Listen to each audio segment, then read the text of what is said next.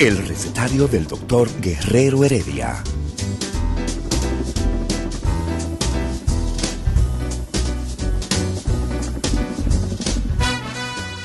Una respuesta para cada pregunta. Una receta para cada problema. Ven a nuestra propuesta radial, amena, diversa y solidaria. Con alto sentido humano y profesional.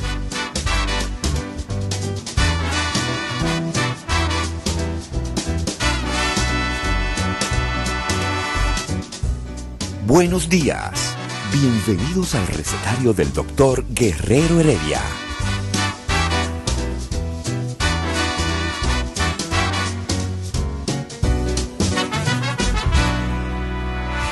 El recetario del doctor Guerrero Heredia. Muy buenos días. Inicia hoy el recetario del doctor Guerrero Heredia, un viernes en julio el verano, el verano es como el 21 de cualquier mes, pero ya estamos en verano, ya hace calor, ya... Yo le estaba preguntando a Ismael cuál es el ave nacional de la República Dominicana y él me la dijo mal.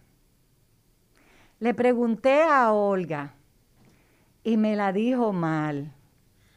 Le pregunté, ya él, no, él no se llama Joel. Joel. Ah, mira, estuve cerca. Sí. Le pregunté a Joel, lo dijo mal. Dime tú, ¿cuál? mira. Lucas. Lucas, sé valiente, que tú eres un hombre grande y fuerte.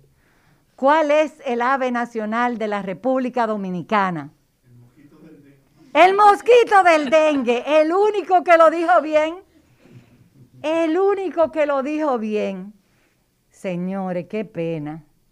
El mosquito del dengue, en esta época del año sobre todo, volvemos a tener niños que padeciendo de esta infección viral, otro virus, señores, otro virus, pero que esta vez se contagia por la picadura de un insecto que es el mosquito el Aedes aegyptis, que vive endémicamente en la República Dominicana. Esto quiere decir que todo el año no tenemos. ¿Hace calor en la cabina o es mi calor propio? Ah, hace calor.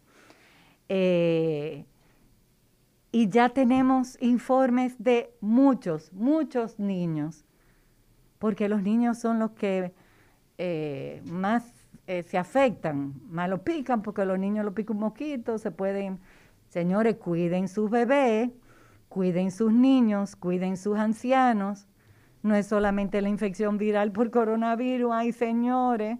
Ahora también tenemos que pensar en dengue, como todos los años. Cloro untado, tanque tapado. Vienen las aguas, vienen las tormentas, vienen las lluvias. Cloro untado, tanque tapado. Los que me conocen saben que yo soy sumamente aburrida con este tema y que me paso todo el verano diciéndolo. Vamos a tapar el agua que recojamos porque lamentablemente en República Dominicana tenemos problemas con, con, las aguas en, en los hogares. Entonces, entonces perdón, perdón, si usted tiene que recoger agua en una vasija, tápela Asegúrese de que usted la higienizó con cloro, gracias Olga.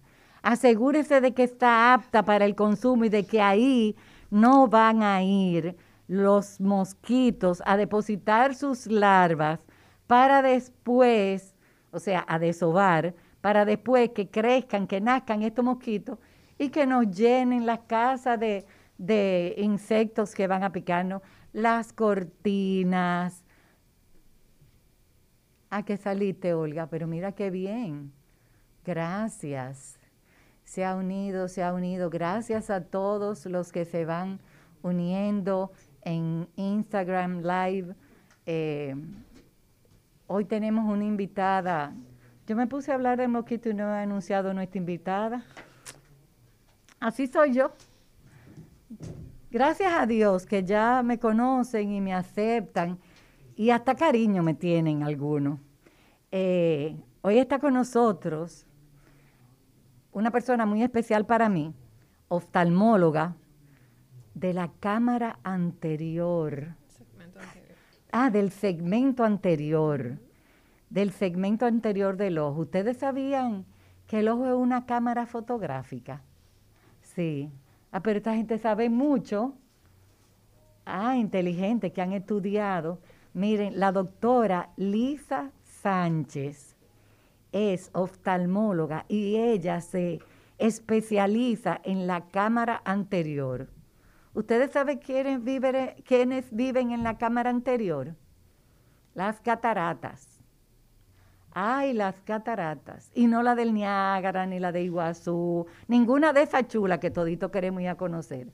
Las cataratas que hacen que veamos borroso, que saluda a la doctora Lidia y a la doctora Lisa. Ay, el señor Portes. Miren, señores, eh, este programa ahí en... Se entrecorta, se está entrecortando. Eh, confírmenle a Olga que ahora usted nos escucha mejor. Qué bueno que llegó el doctor José Rodríguez de Pradel, porque el doctor José Rodríguez de Pradel siempre me ayuda haciendo preguntas. Eh, ay, ¿por qué esos diabéticos tuyos? ¿Por qué son tan complicados? Yo no entiendo qué es lo que pasa con, con los diabéticos de José. Lisa, ¿por qué que los ojos y José siempre con su diabético siempre tienen un showcito eh, que hay que cuidar los ojos de los diabéticos? que la microcirculación, que la macrocirculación, que si no sé qué. José, ¿por qué tú siempre estás en eso? Esta pobre muchacha lo que hace es operar catarata. Mira, hola, buenos días. ¿Tú sabes cuál es la ave nacional de la República Dominicana? Yo te, venía oyendo. ¿Y te da risa? Eh, te estás riendo por no llorar, ¿verdad? Claro. Eh, pero mira, tú sabes que yo no sé dónde vamos a parar con esta eh, estos cambios eh, y las cosas de, de, la, de la progresía. Tú sabes que... De la progresía. Sí, sí. Los, ¿Cómo así? Los progres, porque ahora en Estados Unidos tú no le puedes llamar diabético a una persona porque eso es ofensivo. Eso dicen, sí. Eso dicen. Pronto tú no le vas a poder decir persona. ¿Eh? Ser vivo que camina y respira, ¿será que habrá que decirle? ay, no me asuste, que yo tengo nieto. O sea, tú decirle, tú decirle diabético a una persona es ofensivo. Es ofensivo. Ahorita me van a decir que yo no. Usted es un dislipémico. Sí, eso es ofensivo. Eso es ofensivo. ya tú sabes. O sea que, ay, mi madre. Y entonces, y, y en los ojos, usted es un catarático. Así mismo. Ay, si tú le dices a una gente, óyeme, pero eso se oye feo, catarático. ¿Tú sabías que las cataratas se forman en la cámara anterior del ojo? Eh, así ¿Así ¿Por qué? Las del Iguazú no se formaron ahí. Ah, ¿es verdad, Lisa? No. No. hoy vamos a hablar solamente de las del ojo. Ah, ok, perfecto. De las del ojo. ¿Y las cataratas le pasan a los diabéticos? Sí, es cambio muy importante en los pacientes diabéticos. Primero, buenos días. Yo soy la doctora Lisa Sánchez, que no me había presentado. No, pero ya yo te presenté hace rato. Hace rato sí. Los diabéticos tienen la particularidad que presentan catarata mucho más temprano de la edad media de cuando se presenta en un paciente, digamos que normal o con... ¿Y que es un paciente normal? Ah, tú ves, ella está discriminando. Ella está discriminando. Que no tengan antecedentes de diabetes. Sí, porque tú sabes que ahora que ella dice un paciente normal, haciendo la historia clínica, yo siempre le pregunto a los pacientes, sobre todo a las, sobre todo no, a las mujeres, eh, ¿cuántos embarazos tuvo? Tres, cuatro, muy bien. Eh, ¿Cuántos por partos o cuántos por cesárea? Eh, bueno, tres normal y uno por cesárea. Ah, pero es verdad. Tres normal como... O sea, el de cesárea es anormal. No, porque yo tengo dos niños. Bueno, yo soy medio normalito, pero yo tengo dos por Ay, los amo, mis hijos, ustedes lo saben. Y el Señor lo sabe cuánto los amo. Entonces, cuéntame, Lisa. Antes de la edad normal de aparición en cualquier persona se presenta la catarata en un paciente diabético. Ahorita te voy a preguntar por qué. Porque primero quiero que tú me digas qué es una catarata, porque no es un chorro de agua. No, claro. Bueno, vamos a comenzar diciendo que la catarata, nosotros nacemos con lo que es el cristalino, que es el lente natural del ojo, es transparente. Y cuando llega a un proceso de la edad, digamos después de los 50, 60 años, ese cristalino pasa a un proceso de envejecimiento y se convierte en lo que es la catarata. Se va como pacificando. Se va pacificando, va cambiando de color eh, hasta llegar a un color, lo que se llama la catarata nigrans, que es la más avanzada, que se vuelve un color negro, básicamente. Wow, ¿y cómo? Pero el paciente no puede ver. No, el paciente va perdiendo visión poco a poco, es de una manera gradual. Ok. Eh, dependiendo la catarata, el cristalino, digamos, tiene diferentes capas y diferentes tipos de catarata. Eh, la más común es la catarata senil. También tenemos la catarata por problemas de metabolismo, como la diabetes. Pero también hay muchísimas causas, hay cataratas congénitas, hay niños que nacen con catarata por infecciones, por traumas, por eh, pacientes asmáticos, por el uso de, los esteroides, son múltiples. ¿Por coronavirus? No lo sabemos todavía, estamos muy recientes, pero se han visto muchos cambios en el ojo por el coronavirus, uveitis, procesos inflamatorios, ojos rojos. O sea que... o sea, la catarata es como aquellos carros viejos que cuando tú, le, tú tienes que ir cada tres meses o cada 15 días a que te le brillen los faroles de las luces, porque ya no alumbran bien porque se va poniendo paso. Ya llega un momento de que ya no hay mucho que, hacer. y no es Meril que se le da, le ponen una Diache, José, pero y entonces otra vez tú vuelves a ver la luz brillante del carro.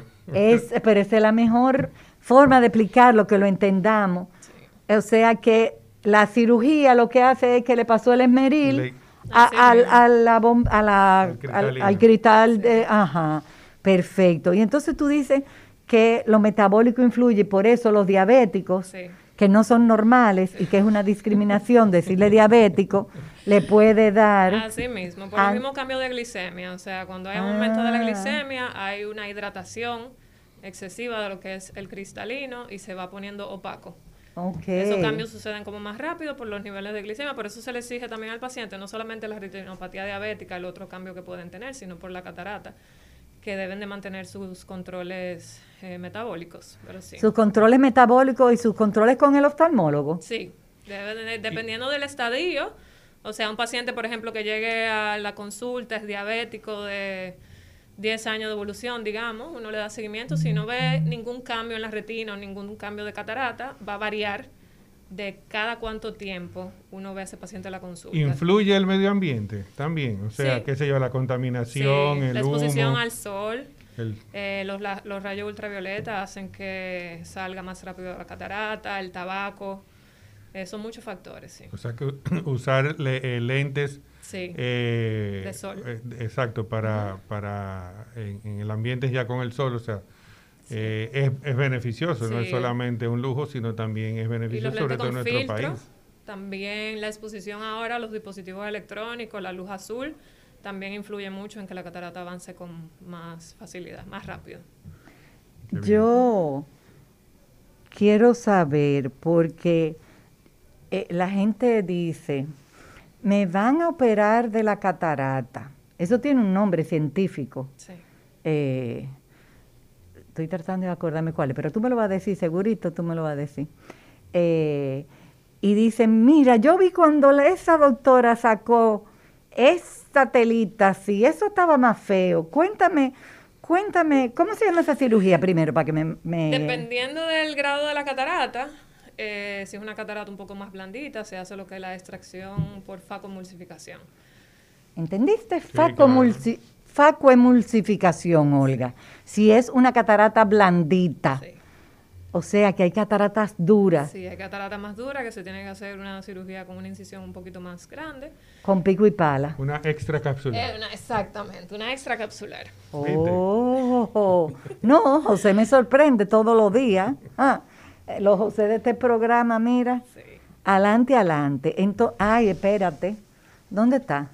Yo quiero enseñarle esto a todo el mundo. Vacúnate, RD. Ah, tú sabes que yo lo vi rápido y pensé que era como un vaso de cerveza o de vino. Tú eres malo, tú eres malo. No lo estaba viendo bien. Vacúnate RD. Mira, ¿por qué yo tengo eso? Porque yo quiero que nos vacunemos todos. Eh, todo el público sabe que yo estoy vacunada. Todo el público sabe que cuando me digan te toca el refuerzo, yo me lo voy a poner, que me voy a poner mi vacuna de la influenza, que si me dicen que para mi próximo nieto tengo que ponerme la DPT otra vez me la voy a poner, que todo lo que sea vacuna yo lo que voy a hacer es encuerarme el brazo y ofrecérselo a quien esté vacunando. Pero cuántos dolores de cabeza hemos tenido, José, con esta tercera dosis. Yo creo como que ya se va aclarando, gracias a Dios, porque eh, yo no quiero decir que, que la chinita no, no, era buena, porque mucha gente se ha protegido. Yo pienso que, que ha pasado también. Tuvo, su función, o sea, tiene su función. Tiene, su, función, Porque evidentemente, eh, si, si te fijas, creo que estuvimos hablando la semana pasada de lo que eran los casos que estaban presentando de internamiento, sí. que a la semana pasada habían alrededor ya de cuatro o cinco días donde estaban a la baja. Exacto. Hoy todavía continúan a la baja. De Qué hecho, bueno. ya el, porcentaje de ocupación está por debajo del 50, del 40%. Óyeme, eso es maravilloso. y, el uso de ventiladores también está por debajo del 50%. Mira, eh, quién, mira quién se unió. Ay, pero espérate, porque ahora yo estoy nerviosa. Ay, yo estoy nerviosa.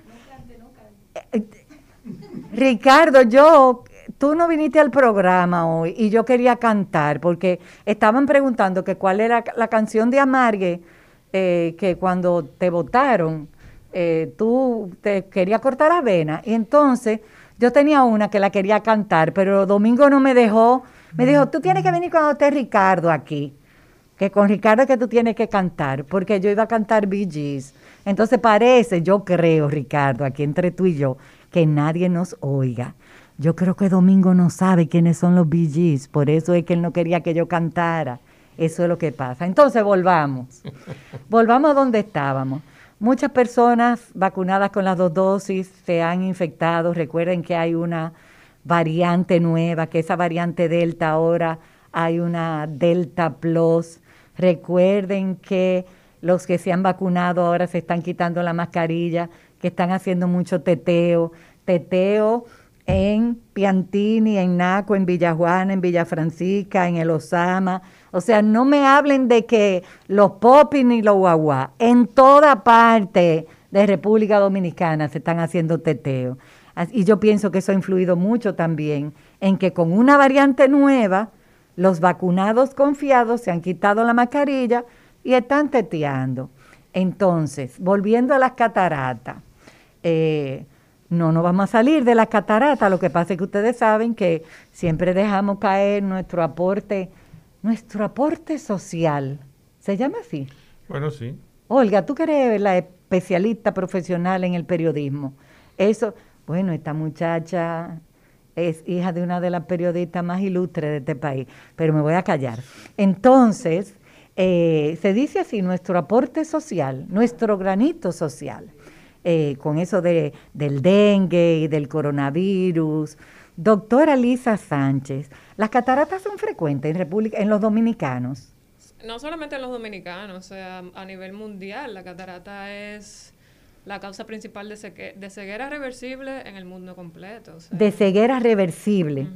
O sea que si tú tienes ese cristalino negrito y te lo sacan, tú vuelves a ver. Sí, si no hay ninguna otra patología o ninguna otra condición que le esté quitando la visión al paciente, sí, el paciente recupera su visión 100%. Pues es una buena noticia, aunque sea diabético. Aunque sea diabético. Hay que, como le digo, hay que ver que está, si tiene algún tipo si no de hay cambio. Una retinopatía diabética, ya que hay diabética o un que, Mira, es bueno que tú hicieras esa aclaración para que la doctora abunde un poco, sobre todo ya no hablamos de catarata, hablamos, por ejemplo, el paciente diabético que lamentablemente hizo una retinopatía diabética proliferativa y que necesita una fotocoagulación, lo que la gente llama, dámela, hay que darle la... pero tú sí estás diciendo palabras raras y, y enredadas. Yo espero que Elisa me lo aclare todo.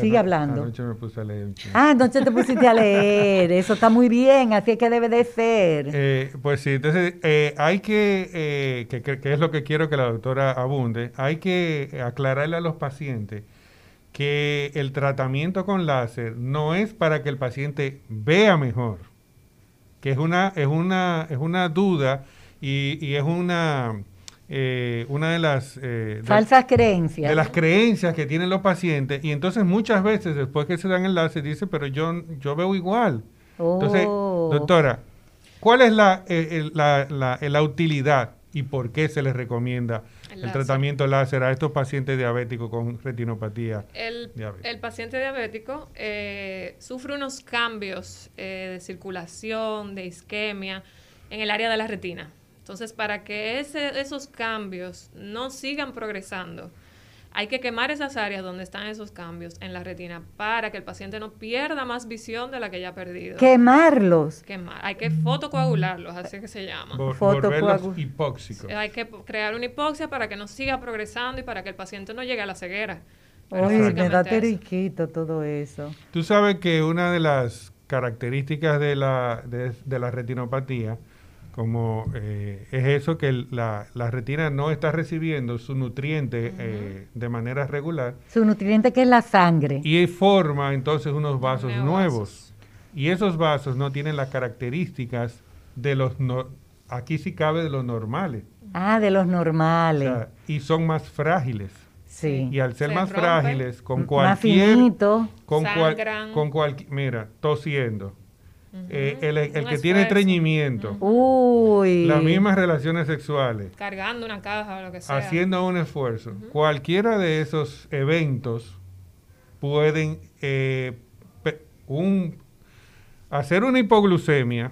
Tú sabes Ajá. que cuando tú haces hipoglucemia, la primera línea de defensa es la liberación de catecolamina. Ajá. La catecolamina son estas sustancias que en el caso de la hipoglucemia lo que hacen es tratar de subir un poco el azúcar, pero en el caso de la presión, ¿qué es lo que hacen? Que la bajan. Que la suben, Es que- que la suben, te, te, hace- te provocan vasoconstricción. Las catecolaminas Exacto. producen vasoconstricción. Y esa vasoconstricción te provoca, te puede provocar picos de hipertensión. Y esos picos Te pueden hipertensivos. provocar rotura de esos vasos y Sí. hemorragia.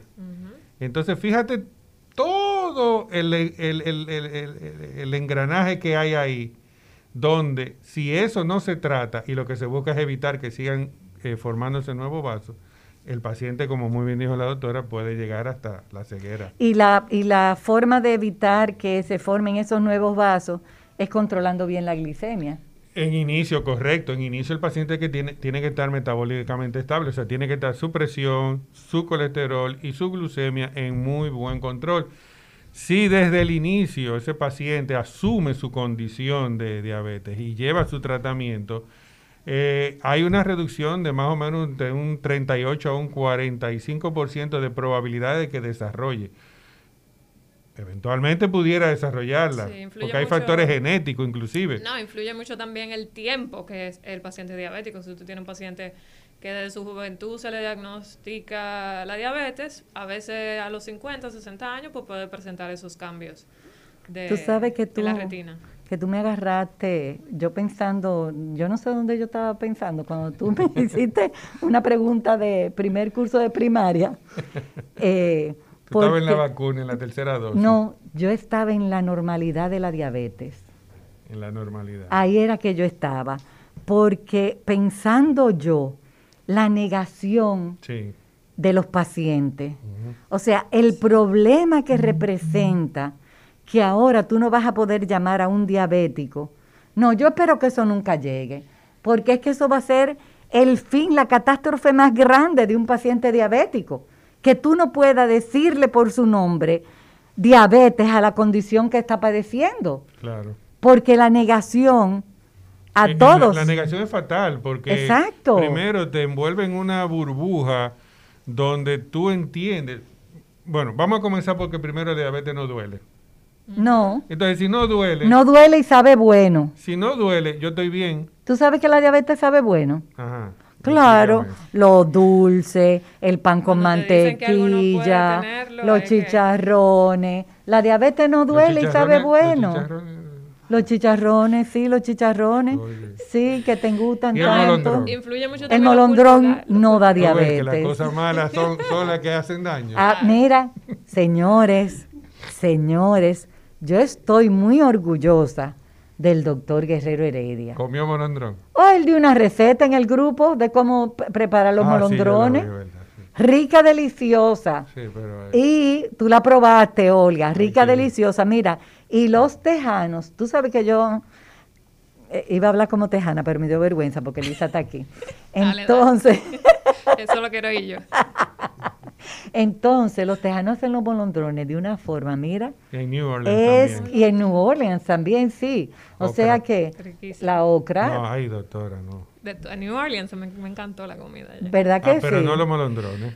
Se prueba. No. Se prueban, tú ves. De picantito. El cocodrilo, banca Sí, de rana, todo todo eso. eso. Eso sí. es mejor que el molondrón. Claro que sí. Sí, La dieta influye en el ojo claro, y en la catarata. también. Bueno, sí, claro, tú me vas a decir que también, porque si estamos hablando de diabetes y de trastorno metabólico, también. Hay algunos alimentos también que ayudan a que no salga, no quizás a retrasar su salida, pero a la mejor salud del ojo. O sea, alimentos al- altos en omega 3. Eh, Y comer zanahoria. Cuando yo era muchacho decía, También, claro. come zanahoria para que tengas Claro, una buena zanahoria, vista. tomate, todo eso. Ok, Todo los beta-carotenos. Sí, los beta-carotenos. Ok, y es verdad que el conejo box tiene, tiene una buena tenemos que visión. preguntar a él, a ver. Ah, tenemos que preguntarle. A ver cómo Aquí- podemos medir la visión. A ver cómo. ¡Ay, qué interesante! para que venga a tu oficina.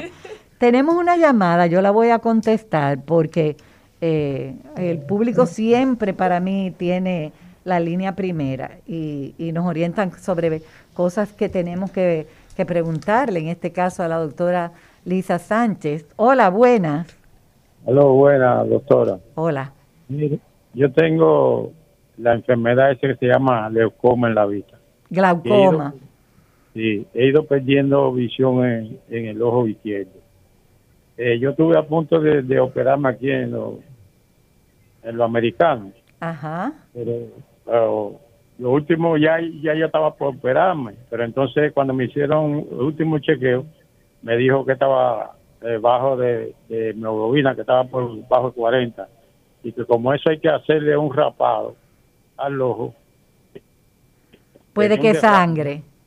Sí, si venía un derrame, entonces no había no había la suficiente sangre. Entonces me dijo que me recuperó. Pero en ese trayecto, que yo estaba en eso, un compañero mío fue y se hizo una operación ahí. Y salió, el, en un ojo era lo de él, y la misma enfermedad que yo tenía, y salió ciego de ahí, que anda con, con un batón, con una hija a rato. Y yo cogí miedo y no me operé. ¿Hay Yo- alguna gota, hay alguna gota que uno se puede echar que le alivie eso? Gotas para glaucoma. Muchas gracias por su pregunta. Bueno, hay gotas para glaucoma para controlar la enfermedad. Se sabe que el glaucoma es una enfermedad que no tiene cura. Si a él ya le indicaron las cirugías porque las gotas ya no están funcionando y él pasa a la fase de cirugía. Entonces mi recomendación es que vaya y retome. Pero tú no oíste que un amigo de él quedó ciego. Pero depende, hay que ver el historial de su amigo, hay que ver qué pasó. Él no se puede comparar a su amigo, no, sa- no sabemos qué pasó en ese momento. No sabemos si el glaucoma de su amigo era más avanzado de lo que el glaucoma de él. ¿Tú conoces alguna persona que se haya operado de glaucoma y no haya quedado ciego? Existen casos, existen casos, pero cada caso es diferente. O sea que tú te puedes operar y quedar bien. Claro que sí. Y La hay muchos es- casos. Claro, hay muchos casos que quedan perfectos. Y Perfecto. es para que la enfermedad no siga progresando. O sea, para que la enfermedad no siga progresando, pero tú te quedas con el glaucoma echándote tu Sí, igual el glaucoma no se va a curar por la cirugía. Ok. Pero es para controlar que no siga progresando la enfermedad. Si él no se opera, probablemente quede, quede ciego más rápido. Ah, ok, ya entendí. O sea, la catarata sí se cura, pero el glaucoma No. no. El glaucoma tiene tratamiento. y se controla. Se controla, se le da su seguimiento. Como le digo, hay diferentes etapas del tratamiento. Puede ser la, un tipo de láser, puede ser gotas y cirugía como última instancia, pero si les recomendaron eso porque... ok, porque tenemos que ir a una pausa, pero después tú me vas a explicar. Después tú me vas a explicar algo. Vámonos a la pausa. El recetario del doctor Guerrero Heredia. es de Pradel. que cuando se recomendaba una copa de vino de rutina, la Asociación de Psiquiatría nos aló para atrás. Déjense de estar recomendando una copa de vino todos los días, que ustedes no saben quién tiene en su sustrato, que se va a beber más de una copa. Ustedes no saben cómo ha aumentado el alcoholismo desde que ustedes están recomendando esa copa. Ustedes están haciendo más daño que bien. Entonces, entonces, eso es, vacúnate RD, nada de vino. Cuando mis pacientes me preguntan, ¿yo me puedo tomar una copita de vino? Yo le explico eh, lo que significa una copa de vino. Una copa de vino no es la que te sirven en un restaurante, porque lo que quiere el mesero es que se acabe la, la botella rápido para venderte otra. Entonces, eso no es una copa de vino. Él te sirvió ahí dos el equivalente a dos copas de vino. Doctora Lisa Sánchez, ¿el alcohol le hace daño a los ojos? Entiendo que sí. ¿Entiendes que sí? ¿Y el cigarrillo? Sí, el tabaco sí. El tabaco, sí. influye mucho, como eh, dije anteriormente, en lo de los cambios del cristalino. Y también ah. influye en lo que es eh, cambio en la retina, que es la degeneración macular relacionada. ¿El cigarrillo? Yo creía que eso nada más era genético. Y no solamente el cigarrillo indirecto, son también más afectados los, eh, los, fumadores de segunda. los pasivos. Los, pasivos, exacto. Wow, mira, de verdad, yo pensaba que la degeneración macular era algo genético que no que no influían esos factores. O sea, hay una predisposición genética a tú tenerlo, tenerlo pero el, el, cigarrillo influye a que quizás se desarrolle, más, rápido, peor. Más agresivo, todo eso. Ay, más agresivo. ¿Los lentes son para uso permanente? Dependiendo. O sea, una, por ejemplo, una persona que tiene miopía. Ajá. Sí, o sea, si una persona que tiene miopía no ve nada de lejos. Porque yo no sé si usted se ha encontrado con este tipo de pacientes. A veces llegan a mi consulta y me dicen, doctor, mire, yo tengo un problema. Yo fui al oftalmólogo, me chequearon, me pusieron estos lentes pero de que yo me lo quito veo mal. Todos, muchos pacientes llegan hacia la consulta. No te rías, que es verdad. Sí, es verdad. O oh, pero es que si tú te quitas los lentes, tú vas a ver mal. Exactamente. Los lentes son tus ojos, o sea, con esos lentes que tú vas a poder ver bien, pero muchos pacientes refieren lo mismo, sí, eso. Que cuando se lo quitan ven, mal. ven mal. O sea que ponerse los lentes debe de ser una solución. Como un, como un tratamiento. Como una magia, que yo me lo puse. es algo temporal. Te evita un acetaminofén y se te quitó la, el Penetra el cristal de una manera. Ok, entonces, doctora, las cataratas, ¿por qué hay que operar un ojo primero y después otro? Bueno, es una, igual es una cirugía, una cirugía bastante importante, entonces tiene sus riesgos. Como cualquier otra cirugía, puede tener infección, puede tener otras, otras sorpresas que por eso se recomienda primero un ojo y luego una semana, dos semanas se recomienda el segundo ojo cuando ese primero ya se haya recuperado. Hubo un tiempo que se hacían los dos ojos al mismo tiempo, hace muchos años, pero no es la recomendación. Por esas sorpresas que pueden aparecer. y, la, misma inconsistencia y, eh, y no vamos a decir responsabilidad, pero sí eh, no llevar los, los lineamientos que le dan los doctores. O sea, eh, esa, primera 24 horas, primera 24 48 horas. Son cruciales. De que tiene que estar en reposo. ¿Cómo así, Liz? Explícame que, que, que seguir las bueno, Uno se, llega, uno se lleva muchas sorpresas. O sea, uno hace su trabajo, pero después el resto depende del paciente. Que se ponga las gotas antibióticas que se le, se le mandan, que lleven el reposo adecuado. El reposo adecuado significa Nada de esfuerzo, estar en su casa tranquilo, puede ver televisión. ah, puede ver televisión. claro, sí. Ah, pues entonces está bien. Pero sin hacer ningún tipo de esfuerzo. Sí, pero entonces se ponen a cargar cubetas, se ponen a, agacharse. Ah, y, tú sabes que eh, no el dominicano, en sentido general, todo el ser humano no sabe cómo agacharse. La gente, la gente se agacha doblando la columna y no es así, es, Tú sabes con las que, rodillas. que Lisa es instructora de yoga. Ajá. Sí, ella antes de irse hoy ella nos va a enseñar cómo tenemos que agacharnos. Por lo menos eso vamos a llevarnos tú y yo. ¿Qué tú crees? Está bien. no, no es así. A meditar un poco. No, no es, no es así, no, no. A meditar no, yo no quiero meditar. Oh, miren ahora. Oh. Sí, señores, miren, óyeme, pero eso sí es importante. ¿Y por qué será que nos da tanto trabajo? el estiramiento, eh, eh, eso de, de, relajarnos, la función de, de estirarnos, nos, nos relaja y nos pone en otra sintonía. Hola, buenos días. Buenos días. Usted me excusa, doctora, porque yo ahorita estaba conversando. El señor que tiene el eh, problema de... mire, yo nunca he fumado. Yo nunca me emborrachado, porque no me gusta, no soy adicto a la bebida tampoco. Tengo 85 años que lo voy a cumplir el día 5 ahora de este mes. Eh, de salud, me parece que estoy gastando una buena salud. He estado una sola vez internado porque me operaron de, de la apendicitis. Entonces yo quería hacer una pregunta. Yo algunas veces estoy, eh, yo tengo lentes, lentes con, eh, eh, eh bifocales. Ajá. y algunas veces yo estoy observando y me da así como un mareo, como dolor en, los ojos. Yo no podría ir a, a, una, como decir, para, para agradarme otro, otro cristal de estos juegos. Ah, usted chequearse los cristales del, del espejuelo a ver si, si eso sí, pudiera puede ayudar. revisar, puede revisar, pero si es el mismo señor de, que llamó anteriormente de glaucoma, yo entiendo que su prioridad también es resolver su, su problema, del, glaucoma. Pero sí, claro, puede ir para poder seguir viendo de cerca y poder seguir leyendo y todo eso, puede ir a chequearse su, sus lentes. Y tener el cambio si es que lo necesita. Hola, buenos días, recetario. Hola, Gracias, buenos días, doctora, ¿cómo están? Bien, gracias a Dios. Cuéntenos. Yo soy yo soy miope desde los 12. Tengo 51 años. eh, hace muchos años la tengo, sí, una niña de 52. Eh, hace ya muchos años la tengo estacionada.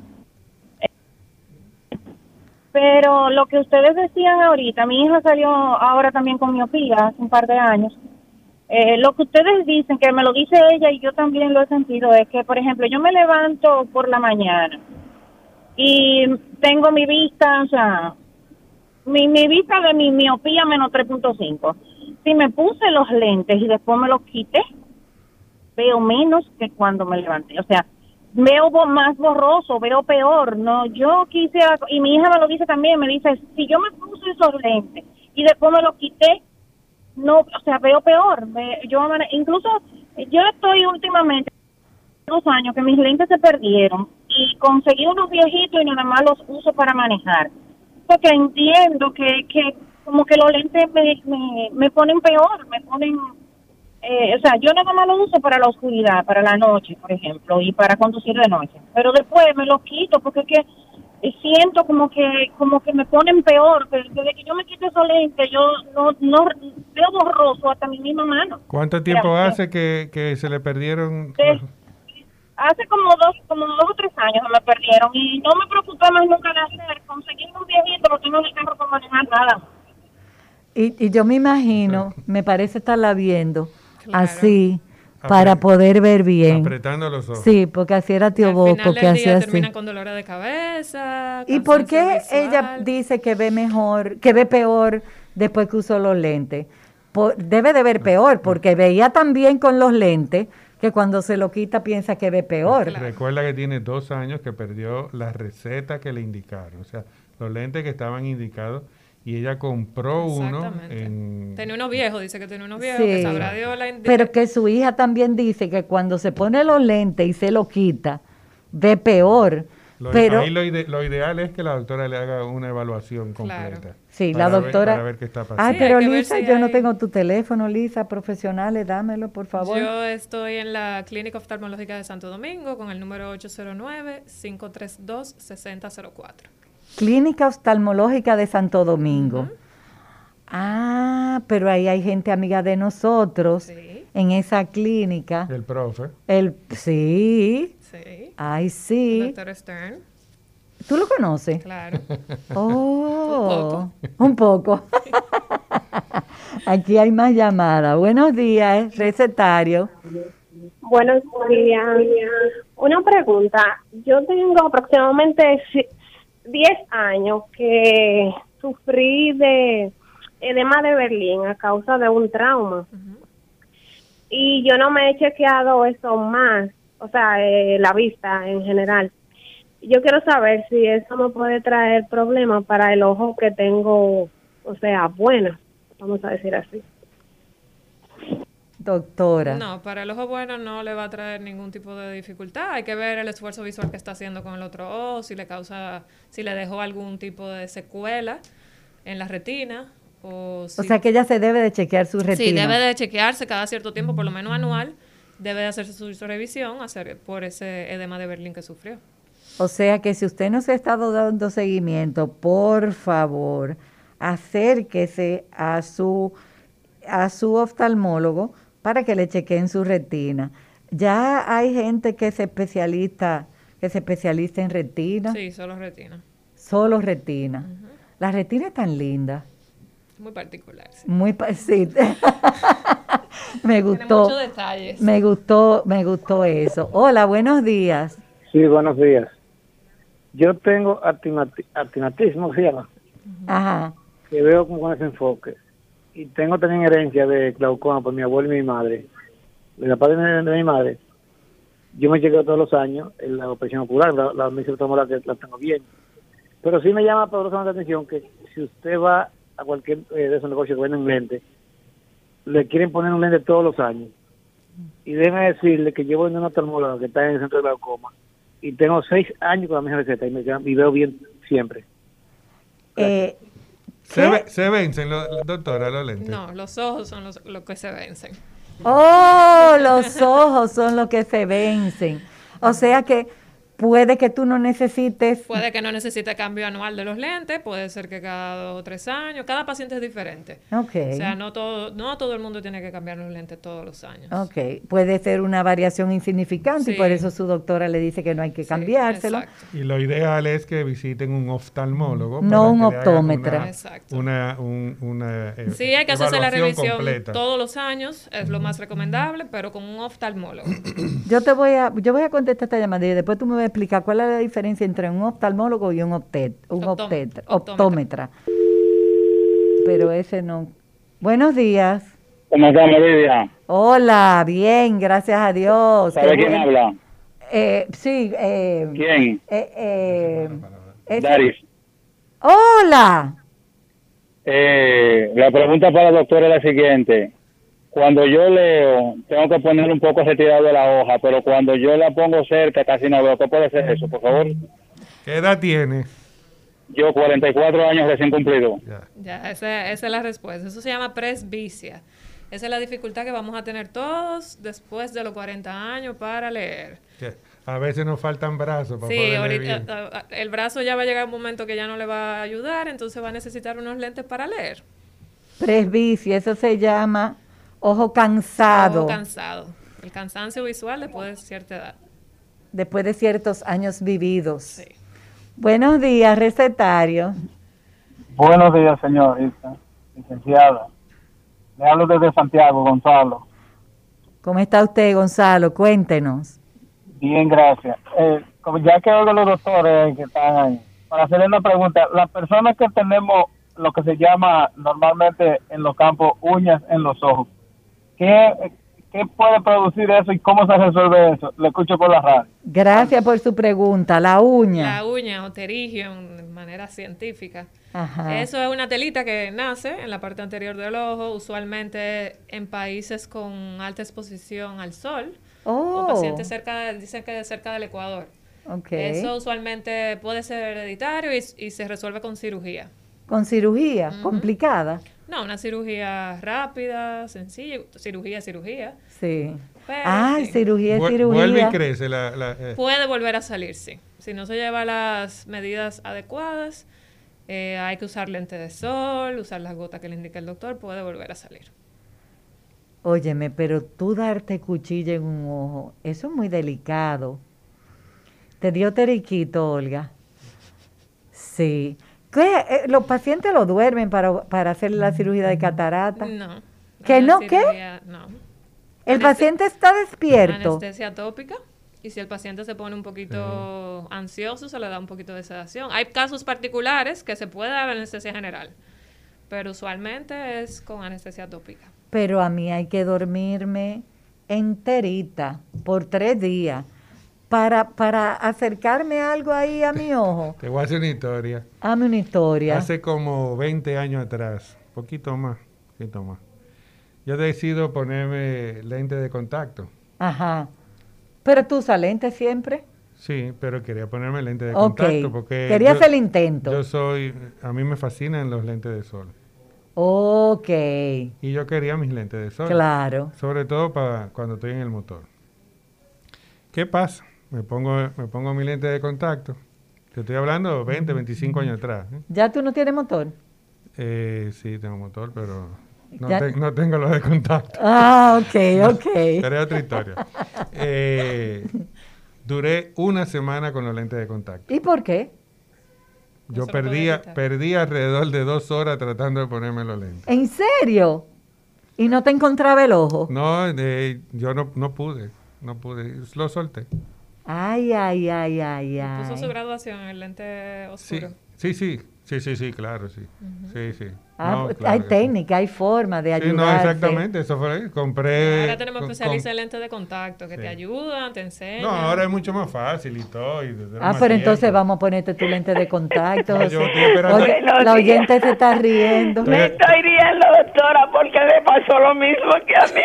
Ah, no me digas. Sí, claro. No me yo quería diga. unos lentes de contacto y entonces, porque yo fui operada y quería ponerme lente de contacto, quitármelo de cajón. Ya tenía mucho tiempo con mi lente de cajón. Compró de contacto. Doctora, me pasó lo mismo. No duré ni siquiera 15 días. No podía ponerme los lentes. Ay, entonces ay, yo ay. al doctor le digo que haga lo mismo que yo. Me encantan mis lentes de sol. ¿Qué yo hago? Bueno, encima de mis lentes de ver, me pongo los de sol. Y yo a donde quiera que llego, digo, llegué con mi doble lente. Muy bien. Eso se llama tener personalidad, José. Claro. O lo que te recomendó la doctora Lisa Sánchez. Te Sí, no, puedes... No, yo compré mi montura y la mandé a Sí, hacer a los con- lentes de sol se le puede agregar, se le puede mandar a hacer con la graduación que claro. necesite. Eh, ¿Qué diferencia hay entre un oftalmólogo y un optómetra? El optómetra son los que, bueno, trabajan junto con nosotros. Eh, se, tra- se especializan en mandar eh, la refracción. O sea, ¿Qué es la refracción? La refracción la pa- es la parte de los lentes, o sea, cuando te El miden, te 20-20. toma- cuando te toman la medida de, de, lo, de la visión. Con lo que yo te voy a decir, tú me entendés. En aquel proceso donde te dice, mejor con esto o mejor con aquel. Exactamente. Te mide el lente, te mide la, la, la medida del lente, te toma la medida del lente. Trabajan con muchas otras cosas también, como los lentes de contacto. Pero no es como el oftalmólogo, que es un médico, tiene que estudiar medicina primero y tiene que Ok. hacer oftalmología y todo eso. Estudia medicina para mandarte mucha gota, para decirte que te pongas en reposo. Vámonos a la pausa. El recetario del doctor Guerrero Heredia. No, tú no viste quién es que está Sí, poniendo a mi ver. Debe de estar emocionada. Entonces, estamos en el aire otra vez. Ya entendimos la diferencia de un oftalmólogo y un optómetra. Y yo voy a volver con el tema de la catarata.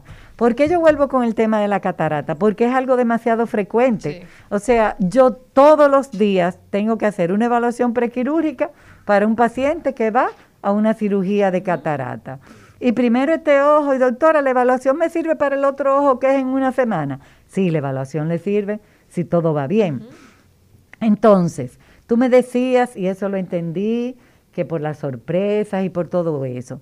Después que ya los dos ojos están operados, vamos a decirlo así, ¿qué va a pasar con ese paciente? Bueno, a ese paciente le vamos a dar su seguimiento. Se- Usualmente el seguimiento son por unas seis semanas, dos meses. Luego que cumple ese, ese seguimiento, se le va a indicar unos lentes para leer usualmente, dependiendo del defecto visual que tenga el paciente previo a cirugía. Ok. Hay diferentes opciones del lente intraocular que se va a poner en ese ojo y lo que se va a corregir. Ah, porque se le pone un lente adentro del Sí. ojo cuando se le quita la catarata. sí, la el cristalino, que es el lente natural, con el que nosotros nacemos, hay que reemplazarlo Ah, claro. para que podamos ver, porque si no lo reemplazo con nada, el paciente no va a tener visión. Entonces, por ejemplo, tenemos un paciente miope que ve mal de lejos. El paciente No, no le haga caso. Elige un lente que solamente le va a corregir su visión de lejos. Entonces el paciente luego va a necesitar un lente para leer. Hay múltiples opciones para el paciente que quiere dejar de usar lente, el paciente que está cansado de usar el lente para la lectura también. Hay muchas, muchas, muchas opciones. ¿Y los pacientes que tienen presbicia, se pueden poner lentes de contacto Sí, hay unos lentes de contacto que funcionan para eso. para la presbicia? Sí. Y, y- Oh. y lo que tienen eh, miopía y presbicia también.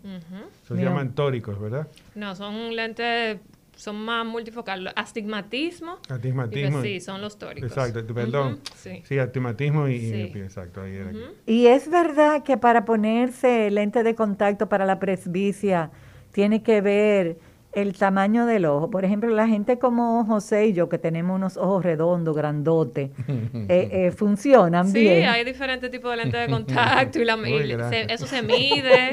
Sí, son bien ojudos, igualito que yo. Sí, Pero- óyeme, porque si yo tuviera esos ojos que tiene la doctora Lisa Sánchez, yo, yo no mirara a nadie. Yo no mirara a nadie porque, wow. Bueno, pero el nivel nada. de lágrima también influye para Sí. poder usar lentes de Sí, contacto. influye muchísimo. Porque si hay un ojo seco, no se recomienda. Ah, cuando hay contacto. ojo seco, no.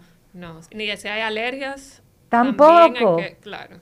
Porque le va a ser muy incómodo al paciente por los mismos cambios que hay en el ojo. Va a sentir como mucha sensación de cuerpo extraño. Eso hay que tratarlo primero y después ver si el paciente califica para. Y es verdad que el ojo seco es en- más frecuente en mujeres menopáusicas. Sí, por los cambios hormonales. Por los cambios hormonales. Mm, O Influye sea, mucho los niveles de estrógeno, todo eso en la producción de la, de la lágrima. o sea que las viejas son las que tienen ojos secos.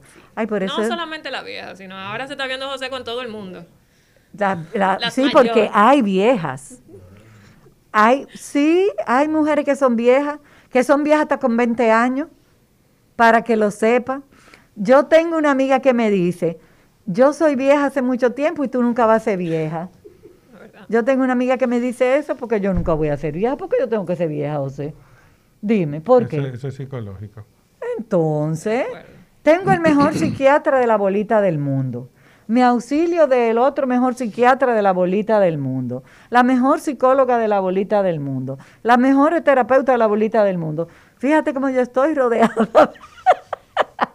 Me voy a reír porque... Hola, buenas, recetario. Hola, hola.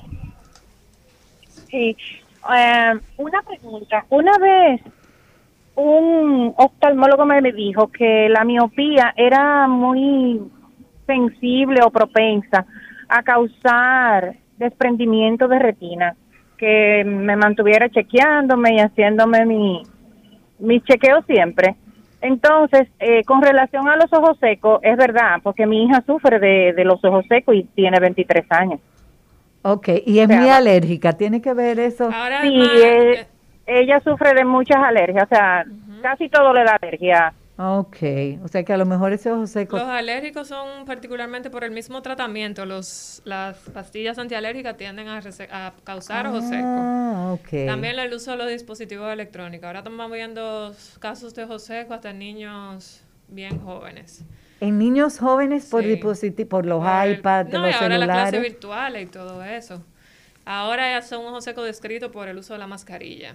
¿En serio? Todo eso. Ojo seco descrito por el uso de la mascarilla. No, pero este coronavirus yo no sé a dónde que nos va a llevar. Sí. El- la pregunta de ella acerca del desprendimiento de retina en pacientes miopes es cierto. Eh, los pacientes miopes tienden a tener un globo ocular más grande de lo normal. En- por lo tanto, la retina es más fina, es como que se expande un poquito más. Entonces, son más propensos, tienen más riesgo de sufrir desprendimiento de retina. Es como una vejiga entonces que La la, infla, la sí. infla y entonces se estira más. Se estira más. Pero, pero vamos a volver a eso que tú dijiste porque es demasiado interesante. Eh, el uso de pantalla Sí. en niños Sí. puede producir ojos secos. Y entonces, ¿qué vamos a hacer? Porque imagínate, no pueden ir a la escuela porque hay una pandemia y tenemos que tener clases virtuales. ¿Qué como madre yo puedo hacer para favorecer la buena salud oftalmológica de mi hijo? Bueno, primero tenemos que llevarlo a la consulta y ver. Ok. Eh, un niño usualmente no se va a quejar tanto como como un adulto. Ok. Eh, y tomar descanso, es lo más importante. Tomar descanso. Tomar descanso entre el uso de los, o sea, en los horarios. Ok. Y cuando, lo más importante es que cuando nosotros estamos frente a una pantalla, eh, disminuye la cantidad de parpadeo. Porque tú no estás consciente de cuántas veces tú estás parpadeando. Oh, y lubrica menos el ojo. En cada parpadeo se produce una lágrima. Ajá. Entonces, si tú estás frente a una pantalla y no estás parpadeando, no estás, fijo así, no te estás dando cuenta, se va, se va a secar el ojo. Y usar lágrimas naturales. usar lágrimas también. Y, se y ponerle alternativas de entretenimiento. Claro dependiendo, no tienen que ser caros, pueden comprar eh, eh, un bate y una pelota. No, no, no, porque están trancados, pero pueden comprar los palitos de, de las paletas de helado Ajá. y con y pegamento y con eso lo ponen a hacer manualidades y se entretienen muchísimo. se hacen carros, se hacen aviones, se hacen barcos, se hacen cajones. Pero ¿será por eso que están apareciendo tantas manualidades? Eh, Tú sabes, yo te voy a decir algo que tú no sabías, José. Los teléfonos y los iPads saben lo que a ti te gusta. No, no solo eso, yo vi ayer, vi, eh, eh, vimos, mi esposa me enseñó una información de alguien que publicó en, Twitter eh, del nivel de seguimiento que nos están dando. ¿Cómo? El eh, nivel de seguimiento, no me asuste. Hay un programa en Netflix de eso. Esa persona ah, publicó en Twitter una captura de pantalla de una sugerencia que le hizo Facebook de que eh, él pudiera estar en riesgo de recibir información que le puede perturbar porque él ha visitado tales y tales y tales y tales sitios. ¿En serio? Para que sepa. ¡Wow!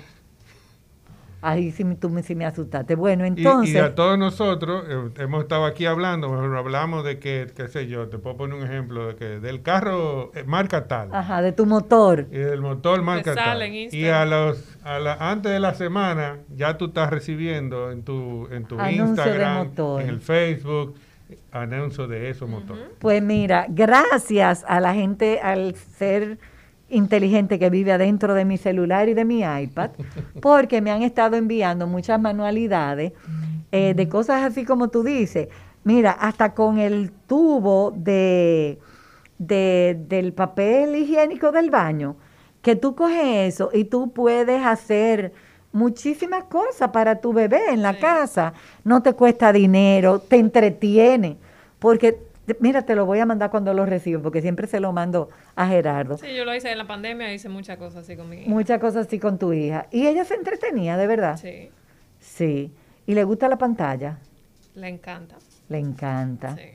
Bueno, si nos encanta a los adultos, imagínate a... Pero hay que limitarlo. Sí, hay que limitarlo. Yo con el mío, eh, por casualidad, le regalé unos de estos jueguitos de armar de bloque pero no, no er, eran bloques para armar autos.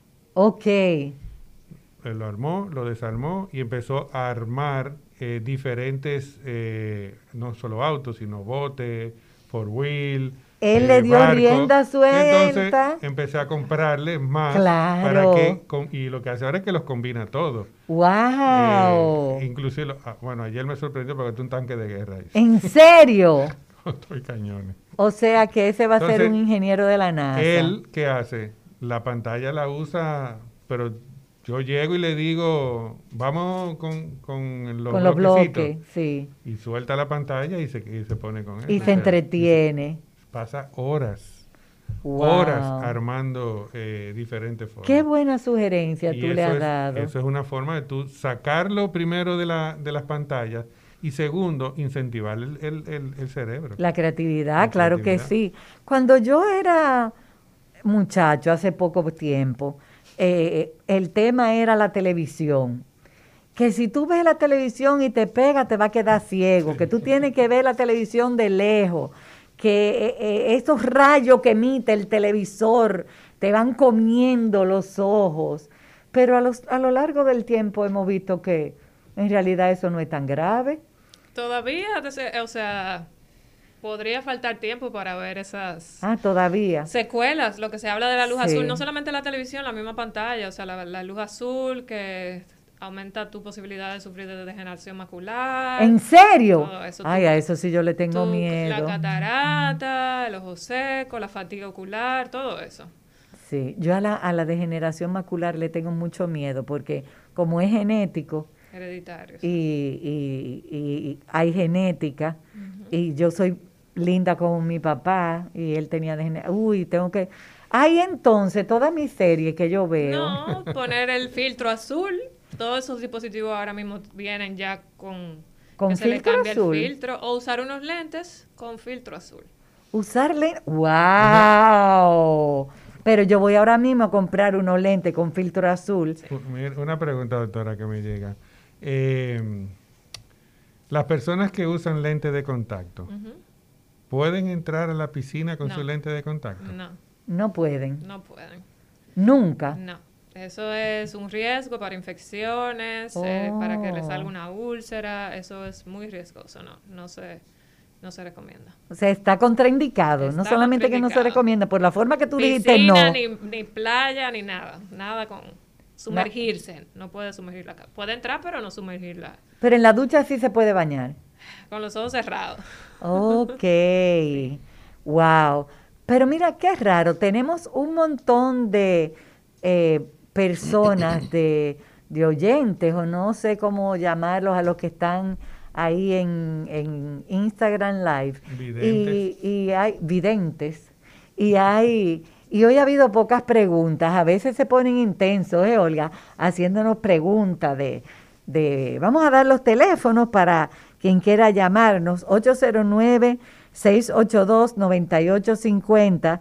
Y si usted está fuera de República Dominicana, 1-833-380-0062. 833-380-0062.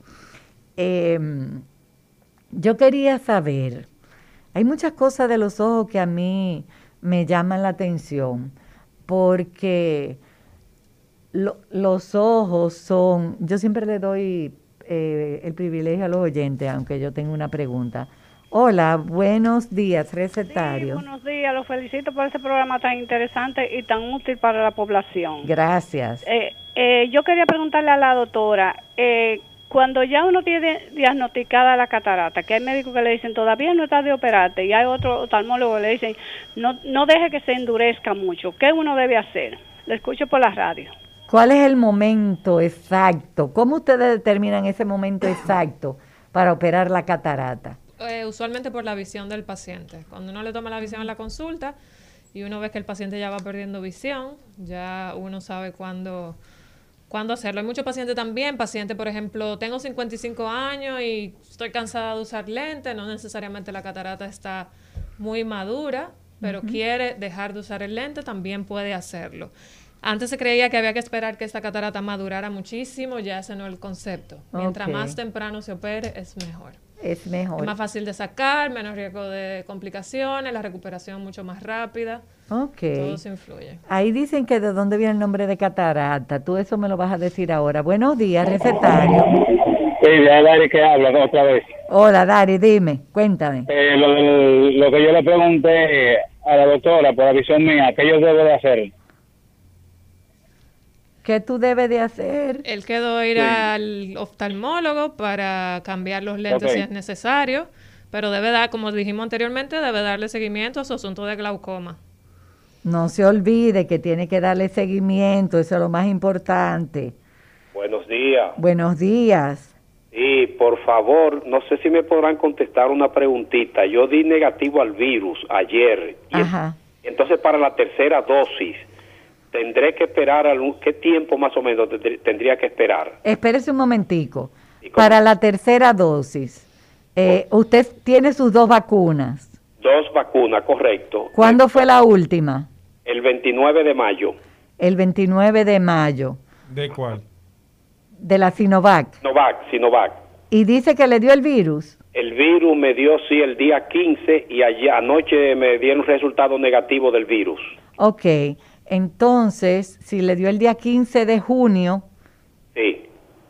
y hoy es primero de julio, 2 de julio, eh, Mire, están diciendo los, eh, los del Consejo de Salud que se puede poner a los 30 días. Fuera del país lo que se está recomendando es a los tres meses. Entonces ya eh, el gobierno dijo desde el principio que está a su consideración si usted se la pone 30 días después o tres meses después. Ah, bueno, bueno. Muchas gracias, doctora Lidia Soto, por su orientación. Yo voy a hacer una cita con usted porque tengo que consultar algo del corazón. Ah, pero estamos a la orden, siempre que podamos ayudarle. Y todas las preguntas que usted quiera hacernos por aquí, usted sabe que estamos a la orden. Muy bien, se lo agradezco mucho, doctora, muy amable. Mire, mire, por favor, no se quite la mascarilla. Ah, me la dejo por en la casa, me la dejo. No, en la casa no, a menos que usted no viva con alguien de alto riesgo, pero en la casa no la tiene que usar con las personas que usted vive, pero para salir a la calle, donde sea, siga usando su mascarilla. No importa que usted tenga las dos Sinovac y un refuerzo de Pfizer, siga usando su mascarilla todo el tiempo, por favor. muchas gracias, doctora. Yo me contagié fue en una clínica dental. Ahí fue el problema mío. Ay, qué difícil. Por una emergencia que tuve. Ay, esas cosas pasan. Por eso, ahora cuídese mucho, no se quite su mascarilla. Muchas gracias, doctora, se lo agradezco. Un placer. Vámonos a una pausa y después continuamos con las preguntas. El recetario del doctor Guerrero Heredia.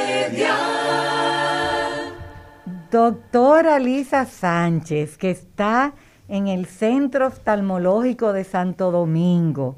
Dime los teléfonos otra vez. 809-532-6004. 532-6004 con el 809.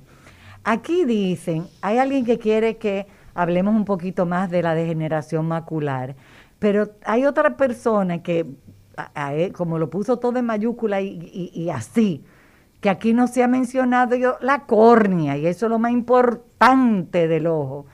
Pero yo, yo no sé si yo estoy de acuerdo, porque como que cada cosa que hemos hablado... Es importante, todas las estructuras igual son importantes. Todas las estructuras del ojo son importantes. El ojo es una de las cosas más delicadas que tenemos en nuestro organismo.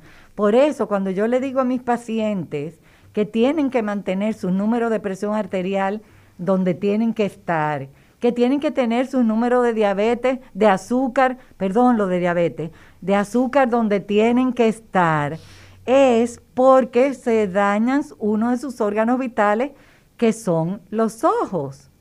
Los ojos para mí es un órgano vital. La córnea, ¿qué es eso de la córnea? La córnea es una, la parte anterior del ojo, como un lente transparente que tenemos delante del ojo, que se encarga también de, por ahí es por donde atraviesa la luz al principio, cuando la luz se va a transferir, es por ahí que cruza. O sea, el primer es como la primera capa del ojo anterior. El primer contacto de la luz es con la córnea. ¿Y la córnea se enferma? Sí, hay muchísimas patologías de la córnea, muchas, muchas. ¿Y se opera? Sí, se opera. Oh. Tienen tratamiento, diferentes tipos de tratamiento, dependiendo. Y eso es lo que se, lo que se daña cuando uno de, cuando uno de tus nietos te, mete un dedito en el ojo. Una laceración. Una laceración. Y eso es muy grave. Eh, no, bueno, si se trata a tiempo no, pero hay diferentes grados. O sea, si se trata a tiempo. Yo tengo una paciente que su nietecita le entró un dedo en el ojo, por supuesto sin querer, duele mucho y se le infectó. Óyeme, y esa señora ha pasado trabajo. Sí, eso tarda. Tarda. tratamiento, sí. Pero se puede resolver. Fue inmediatamente al oftalmólogo. No. Ese es el detalle. O sea que cuando tú tienes una molestia en el ojo, lo mejor que tú puedes hacer es ir a los Preferiblemente, sí. Óyeme, ¿por qué es que todos los médicos quieren que, los pacientes vayan donde ellos? Claro, para que estén bien con calidad de vida. Ah, Hoy estamos a primero de julio. Hoy estamos a 2 de julio, dice mi ah, celular. Ah, este de ayer. Ajá. ¿Tú sabías que el gobernador de Puerto Rico anunció que el próximo lunes terminará la restricción de aforo para la COVID-19 en establecimientos cerrados? que los vacunados con los esquemas completos no tendrán que usar mascarillas y que el Departamento de Salud asumirá la gestión de la pandemia. No, pero es que eso es... Fue con Sinovac que lo vacunaron. En Puerto Rico, no, Mm. con, Ah. con la Pfizer o con la Moderna. Con la Pero es que como quiera, pero es que como quiera, señores. Ay, cuánta locura. ¿Qué podemos hacer para que el progreso de la degeneración macular sea más lento? Eh, eso es un tema más para los retinólogos. Sí. Eso es más Eso es muy específico y muy, delicado. específico, pero hay diferentes tipos de degeneración macular, dependiendo del tipo que ya tenga. Tiene que darse seguimiento con un retinólogo. Ay, yo voy a invitar a un retinólogo estrella que tiene República Dominicana, que se llama el doctor Remberto Escoto. Aunque sea por Zoom, le voy a pedir que me dedique un tiempo para que hablemos de degeneración de la mácula. Yo sé que ponen unas Hay inyecciones. diferentes tipos de tratamientos, láser, inyecciones. Y, y hay alguna cosa como práctica, así común, que se pueda hacer, comer algo, ponerte lente, echarte gota. No, lo que su retinólogo le recomiende. O sea que, bueno, yo le La puedo... La gotica de limón, no diga que son buenas para... ¡Ay! Yo he oído tantas cosas en la consulta, que si miel, que si limón, que si la borra del café que se pone. ¿Funciona? Nada de eso funciona. ¿Y le Nada, que se, nada que se coma puede ir al ojo. Nada que se coma puede ir al ojo. Qué difícil está eso. Puede ser que funcione, pero para mal. Claro, Para pero todo mal. eso, usualmente lo natural tiene hongos, tienen bacterias, entonces te infecta. La Na- no, cereza. tampoco la cereza, nada. nada, que se coma. Nada, que se coma. Nada. que se coma. ¿Usted sabe lo que significa la palabra nada? Nada. Mire, yo tuve un paciente diabético, ciego de ambos ojos, que él decía que el té de la borra del café con cilantro él estaba curado. El paciente estaba amputado, ambas piernas, estaba ciego de ambos ojos. Por eso mismo. Entonces, ¿Cómo por eso mismo, doctor José Rodríguez, Claro, se- diabetólogo? Se, man- se mantuvo en hiperglucemia por estar llevándose de eh, Fábulas. creencias y fábulas que realmente no, no, han, no han demostrado ser ningún beneficioso para Pero es muy triste que a los niveles que está la medicina, estas cosas pasen. Porque, eh, señores, la ciencia... Pero eh, tú no oíste lo que dijo la, la pregunta que le hicieron a, a- a Olga. ¿Qué pregunta le que hicieron? Si, que si usar lente crea dependencia. es que usar lentes... lentes O sea, son tú usas sus lentes porque lo necesitas. Nunca le van a indicar un lente que no, le neces- que no lo necesita. Ay, por dinero, para sacarme por lo mi menos cuarto. Un oftalmólogo. Un oftalmólogo, ok. Pero sus, los lentes son sus ojos. Usted nunca va a crear dependencia de eso. Los lentes lo que le van a ayudar a ver mejor. Y si yo, mira, porque venden unos lentes más chulos en las farmacias y en... Las lentillas. Hay- ah, son lentillas, pero son unas cosas espectaculares. Si tú compras más o menos de lo que tú necesitas, ¿qué le pasa a tu ojo? Si compras menos, No voy a ver. No vas a ver, vas a tener dificultad, síntomas de fatiga visual. Ok. Y si compras más, llega un momento que tu ojo se puede acostumbrarse a ese más, pero no lo correcto. O sea, Ok, que mientras menos, mejor. o sea no. Eh, la presbicia va por la edad. Si Ah. tú tienes 55 años, te toca tal número y eso es lo que te toca. Ok. Entonces, en mi caso, con 27 años, yo no tengo que pensar en presbicia No, después de los 40. después de los 40. Hay algunos pacientes que la presentan antes. Ok. 38, 39. Los miopes tienden a presentar un poquito más tarde. Los miopes. Sí, pero usualmente la- alrededor de los 40. Hay una cirugía para aquellos que no quieren usar monturas, lentes con Sí. montura ni, ni, ni lo de ¿Existe un mínimo de edad o un tope de edad en que la persona dice, es mejor que tú te lo hagas a partir de esta edad o en cualquier momento yo me la puedo Suele hacer? recomendarse después de los 18 años o cuando ya tú No, para la presbicia, no es que tú no, digas. en No, no, general. Ah, en en general. Cuando lo que se recomienda es cuando ya esté estable, que tenga un año que no haya tenido variación. Ahora, si tú tienes más de 55 años, 50 años, no te recomiendo la cirugía de láser. Y en ese paso, o sea, llegaríamos a lo que es la cirugía de extraer el cristalino y reemplazarlo con un lente intraocular que le corrija los defectos que tiene el lente. Pero digamos un rango de 18 a 50 Eso es para la catarata. para, Para la, la corrección. refractiva. Ah, para la corrección de Corrección cualquier tipo, de atimatismo, de Miopía. eh, miopía, ¿cómo es que es? Hipermetropía. eh, son muchas cosas que le pasan a ese pobre ojito. Ento- vamos con esta llamada. Hola, buenos días, recetario. Hola. La otra vez. Yo soy la, yo soy la miope de 52. Ok. Pero yo tengo, yo tengo 52, pero yo ensarto una aguja sin mis lentes. O sea, a mí no me ha dado la presbita, eso es normal. Es que a los Por miopes le da más por lejos, ser mi- sí. por ser miope, sí. Los miopes tienden a ver muy bien de cerca. Sí. Y, Oye, yo veo Sí, perfecto, perfecto. desde que yo ensarto, la, la aguja más pequeña, yo la ensarto de la primera Sí, vez. probablemente usted empiece a, a sentir la presbicia como a eso, si tiene menos 350, como usted refirió, como después de los 60. Después de los 60, o sea que Gracias. disfrute, disfrute de su miopía. Se puede decir en este caso disfrute de su miopía. O yo me acuerdo que, que Tío Boco se quitaba los lentes para leer. Hola, buenos días, recetario. Buenas, buenos días, doctora. Dios me le bendiga. doctora Amén. ¿Y ustedes cómo están? Bien, gracias a Dios. ¿Y usted? Muy bien, gracias a Dios. Háganos su pregunta. Un seguidor suyo. Gracias. Eh, yo soy diabético. Entonces, a mí me declararon una arritmia diabética. Yo tengo un problema visual. Una arritmia diabética. Ajá, eso fue lo que me dijo la doctora esa vez. Ok. Entonces, eh, yo tengo ya, yo me di láser en un ojo, pero el ojo me lo me le quitaron ya un 95% de visión. Yo lo que veo es un poco de bulto. Ok, le dieron láser en la retina. Exactamente. Ok, Pues tengo aquí un sangrado. sí. Entonces, yo hace mucho que lo hice y yo como que cogí miedo de irme al láser en el otro ojo. Ajá. porque he quedado mal. Entonces yo quiero ir a un de un médico recomendable, que usted me lo recomiende, que yo vaya, yo oí que usted dijo un, un re- re- Un retinólogo, sí, el doctor Remberto Escoto.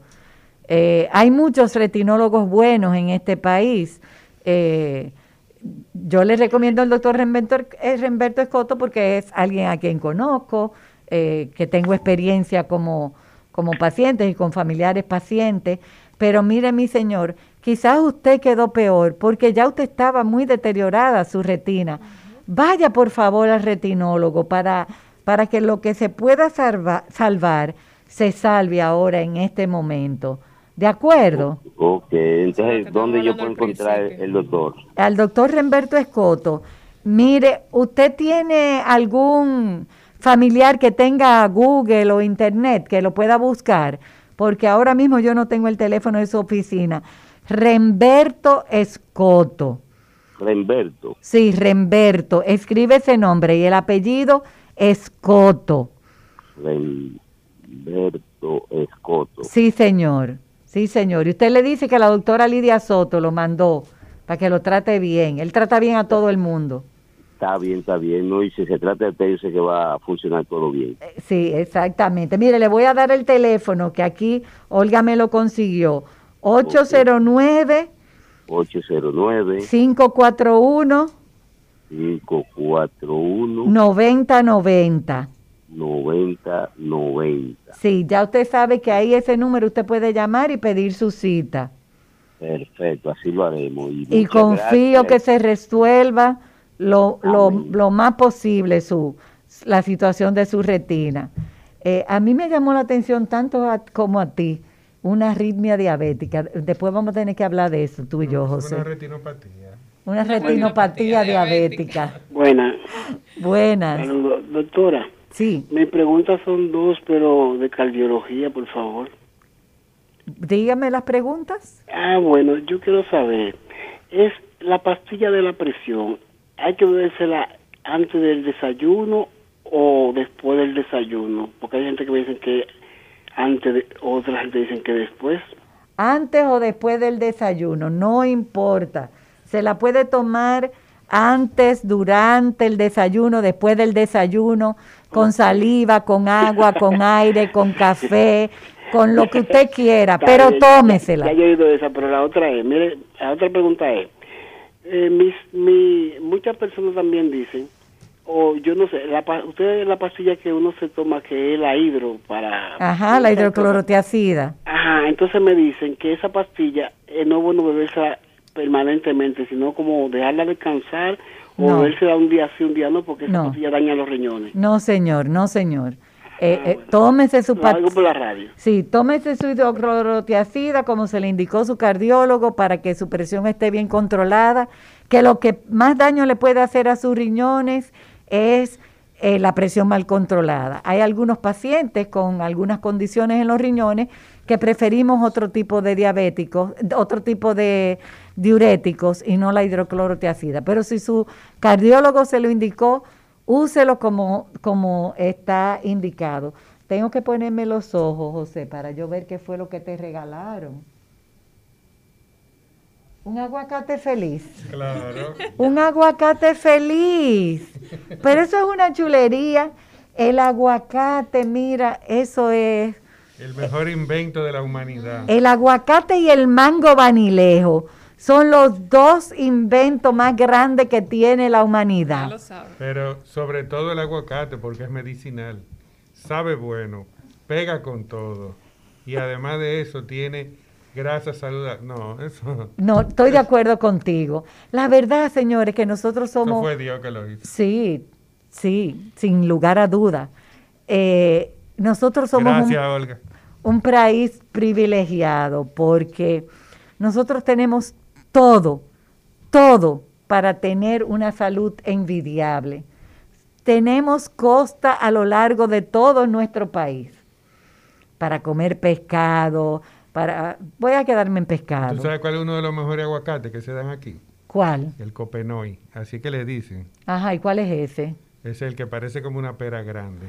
Ah, sí, yo lo he visto. Carnoso, porque no es injerto, carnoso. Ah, porque no es injerto. Sí, hay algunos injertos que son muy buenos. que son muy buenos, sí. es- En mi casa, en el patio, había uno que parecían como una pelota de basquetbol de tan grande. Ay, ay, ay, ay, ay, ay, ay. Bueno, señores, la doctora Lisa Se Sánchez. acabó ya. No, pero mira, que la hora que se va el tiempo. La doctora Lisa Sánchez, tú vas a tener que volver, Lisa, porque hay muchas preguntas que se quedaron Cuando sin contestar. Eh, ya yo hice el compromiso de que voy a, a- a contactar al doctor Remberto Escoto, retinólogo, para que, eh, aún sea por Zoom. ¿Por qué digo aún sea por Zoom? Porque ahí eh, esta muchacha canceló la consulta y eso fue, ya tú sabes, dando gritos los pacientes. Pero lo agradecemos. No, muchísimas gracias por la invitación. No, lo agradecemos nosotros porque el pueblo se beneficia. ¿Tú sabes lo que es, José, dejar la consulta en ese hospital y venir aquí? Pero la gente lo ama. Yo no sé, ¿por qué, por qué la gente te ama? Bueno, vámonos, yo no vamos a responder esa pregunta. a Herbert y a Niurka. Se lo digo, se lo A digo. Herbert y a Niurka. Gracias, nos vemos el Gracias. próximo viernes. Señores, maten moquito.